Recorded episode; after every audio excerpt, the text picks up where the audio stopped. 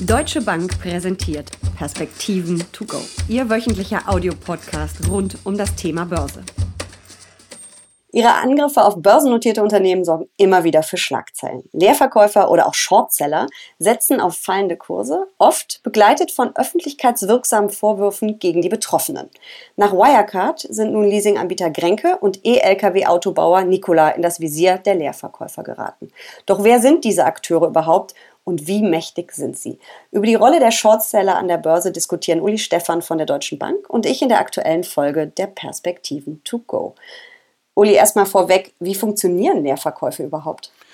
Ja, Leerverkäufe gibt es natürlich auch wieder unterschiedliche Methoden, ob sie dann gedeckt sind oder nicht gedeckt sind, also ob man irgendwie eine Sicherheit dafür zur Verfügung stellt. Grundsätzlich ist es so, ich leihe mir Aktien, zahle dafür eine Prämie, verkaufe diese Aktien, die ich mir vorher geliehen habe, die mir also gar nicht gehören und die ich auch zu einem bestimmten Zeitpunkt zurückgeben muss, verkaufe diese am Markt und muss dann eben, bevor ich sie zurückgeben muss, sie neu kaufen und mich wieder eindecken. Die Absicht dahinter ist eben teuer zu verkaufen und dann billiger wieder einzukaufen, um sie zurückzureichen und damit ein Differenzgeschäft, also einen Gewinn zu machen. Das ist so der Grundsatz bei Shortverkäufen oder Leerverkäufen. Genau, man sagt ja, als normaler langfristiger Anleger geht man long und als Shortseller geht man dann eben Short und dieses Shorten ist eben das Leerverkaufen, weil man liest das ja im Moment wieder relativ häufig durch die aktuellen Fälle. Es ist gar nicht so ein neues Phänomen, weil du sagst, die neuen Fälle, klar, damit kommt es dann immer wieder hoch, aber grundsätzlich kommen sie aus dem 17. Jahrhundert das ist ähnlich wie auch die Termingeschäfte, Optionen und Futures. Auch darüber könnte ich ja theoretisch leer verkaufen. Äh, bei Optionen ist aber immer eine Prämie mit drin. Das wollen dann viele nicht. Und Future, also Terminkontrakte, gibt's meines Wissens nach nicht auf Einzeltitel. Und damit kommen dann diese Shortseller eben, die wirklich auf fallende Kurse dann spekulieren ins Spiel.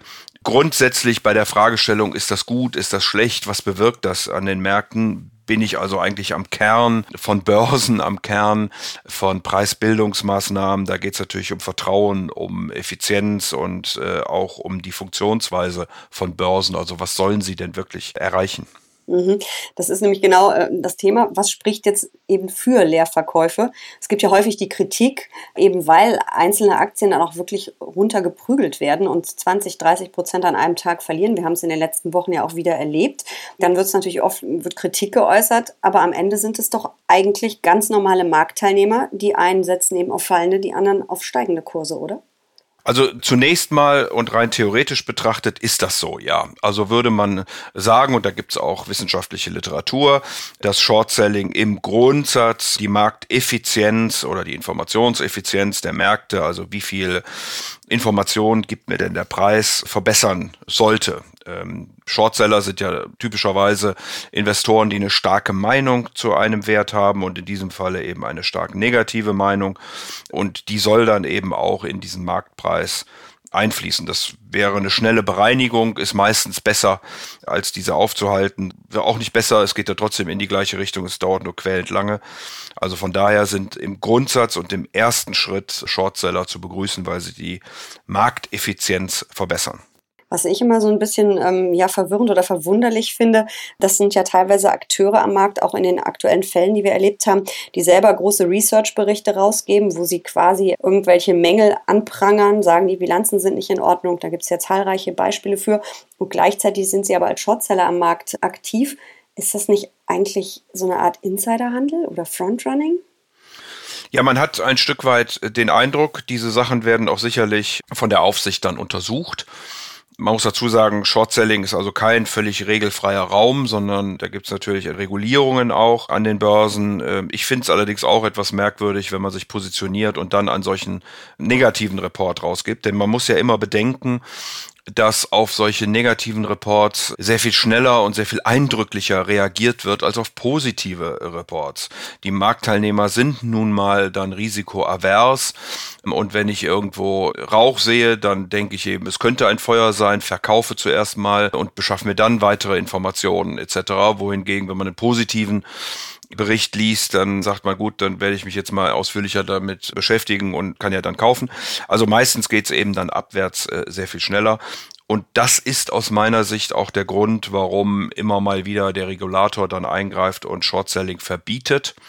Nämlich, weil man natürlich damit die Volatilität gerade bei Einzeltiteln sehr stark erhöhen kann weil eine gewisse Marktverunsicherung eintreten kann, das Vertrauen eben insgesamt in die Marktintegrität erschüttert werden kann und das kann dann dazu führen, dass die Finanzkonditionen erschüttert werden. Also man denke beispielsweise, dass ein Unternehmen eine Kapitalerhöhung machen will, diese Fälle hatten wir zum Beispiel in der großen Finanzkrise vor zwölf Jahren. Banken wollten Kapitalerhöhungen machen und das mussten sie ja dann logischerweise ankündigen und dann kamen sofort Shortseller und haben die Aktien nach unten getrieben, so dass die Kapitalerhöhung schwierig wurde und damit auch das Überleben der Unternehmen.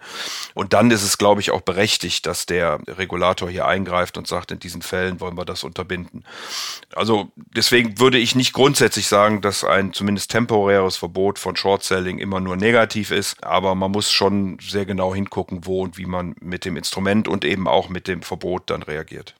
Sind denn Leerverkäufe, wenn es da größere Positionen gibt, die werden ja auch gemeldet, sind die ein halbwegs sicherer Hinweis dafür, dass was nicht stimmt mit dem Unternehmen? Ja, das ist eine gute Frage. Also meistens ist ein bisschen Feuer auch da, wo dann Rauch ist. Manchmal wird es aber übertrieben. Wir haben ja auch ganz viele Beispiele, wo wir sogenannte Shorts Squeezes haben, wo eben Shortseller auf eine Information gewettet haben, die hat sich dann als falsch herausgestellt. Plötzlich steigt der Markt und dann wird man natürlich auf dem falschen Fuß erwischt, muss unbedingt, genau, muss unbedingt wieder die Aktien eindecken und dann beschleunigt man den Anstieg sogar noch. Also dafür gibt es ja fast mehr Beispiele, als für die Fragestellung, dass hier einzelne Investoren wirklich Aktien über Short-Selling stark in Mitleidenschaft gezogen haben. Ganz nebenbei, grundsätzlich eine Verkaufspanik kann ich mit Verboten von Leerverkäufen auch nicht verhindern. Ich kann vielleicht die Dynamik ein bisschen rauskriegen. Es ist, wie gesagt, eher eine Frage bei einzelnen Titeln, wobei bei einzelnen Titeln bisher nur ausgesprochen selten äh, solche Verbote ausgesprochen worden sind. Da haben wir jetzt ja schon so ein paar Argumente gegen die Leerverkäufe. Ähm, gibt es noch andere oder Kritikpunkte zumindest? Ja, wie gesagt, die Kritik ist, dass hier die Volatilitäten nach oben gehen, gerade bei Einzeltiteln, Marktverunsicherung herrscht äh, mit all den Konsequenzen daraus. Das wird dann von der Aufsicht eben verhindert. Grundsätzlich ist der Schrei nach Regulierung natürlich immer dann groß, wenn wir gerade in einer Krise stecken. Das ist erstaunlich, auch bei den Marktteilnehmern. Dann wollen sie also Hilfe und mögen das nicht so gerne. Aber im Grundsatz ist es eben so, dass Short-Selling eine Marktposition ist, die man auch zulassen und aushalten sollte. Es gibt auch Gründe, viele Finanzinnovationen, wenn ich an Derivate, aber auch in manche Zertifikate. Da ist einfach das Short-Selling schon eine, gehört zum Risikomanagement.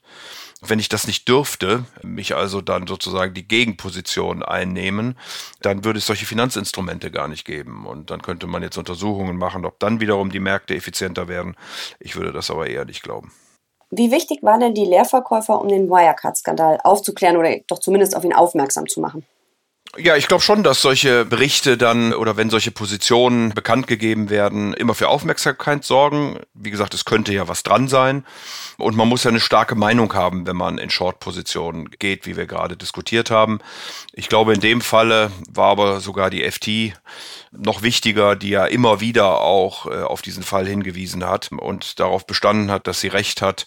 Also insofern war das, glaube ich, eher investigativer Journalismus, der hier zur Aufdeckung oder jetzigen Klärung dieses Falles dann beigetragen hat.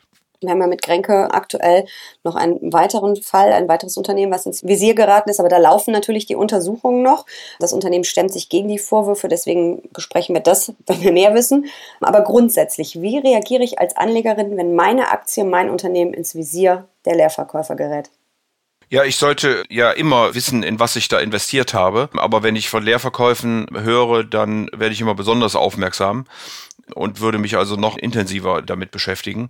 Und wie gesagt, die Marktreaktionen sind ja oft eindeutig. Man verkauft dann zuerst mal, man weiß ja auch nicht, wenn es weiß ich nicht, aus welchen Gründen auch immer dann zu diesen Leerverkäufen gekommen ist, wie die Dinge wirklich sind, bis die Untersuchungen abgeschlossen sind, vergeht oft Zeit. Also meistens ist es ja nicht richtig, in ein fallendes Messer hineinzugreifen und wahrscheinlich gilt das auch für solche Fälle. Wie mächtig sind denn die Leerverkäufer heute überhaupt noch? Weil wir haben es ja mit Algo-Trading zu tun, mit High-Frequency-Trading. Sind Leerverkäufer überhaupt noch eine mächtige, haben die noch eine mächtige Rolle? Man kann natürlich ganz grundsätzlich auch über Algos Leerverkäufe durchführen. Das ist ja gar nicht so sehr das Problem. Das ist ja eigentlich nur die Mechanik dann äh, hinter der Börse. Insofern sind sie sicherlich vorhanden und spielen auch da eine Rolle und auch keine ganz unwichtige Rolle. Aber typischerweise in normalen Zeiten redet man ja auch nicht darüber, sondern dann ist das eben so, wie das ist. Diskussionen gibt es immer dann, wenn es eben spektakuläre Fälle gibt oder in Krisenzeiten. Mhm. Du hast ja vorhin schon äh, die Effizienz der Märkte angesprochen. Ähm, du glaubst also, dass eigentlich Leerverkäufer auch die Effizienz erhöhen? Ja, ich würde es schon glauben. Also der Marktpreis aggregiert ja alle Informationen, die am Markt vorhanden sind. Die werden da zusammengeführt und wenn man eine neue Information hat, dann positioniert man sich eben und dann reagiert der Preis entsprechend auch darauf und von daher sollten auch Leerverkäufe zur Informationseffizienz der Märkte beitragen ich finde es immer unheimlich spannend, weil sie so schnell immer verteufelt werden. Und wenn man viel auf Social Media unterwegs ist wie ich, dann liest man halt auch immer von den bösen Leerverkäufern und als ob die ganz böse Zocker wären. Aber ich glaube, mit dem Vorurteil ähm, hast du heute ausgeräumt, oder? Wenn man am Verlust sozusagen anderer partizipiert, dann ist das natürlich anrüchiger als bei steigenden Märkten, wo alle mehr oder weniger verdienen können. Aber so ist das an der Börse und wie gesagt, da lohnt sich dann eben auch, sich tiefer und genauer mit den einzelnen Investitionsobjekten zu beschäftigen und nicht einfach mal irgendwas zu kaufen, nur weil man ein gutes Bauchgefühl hat. Das war ein wunderbares Schlusswort. Vielen Dank für diese Perspektiven to go. Sehr gern.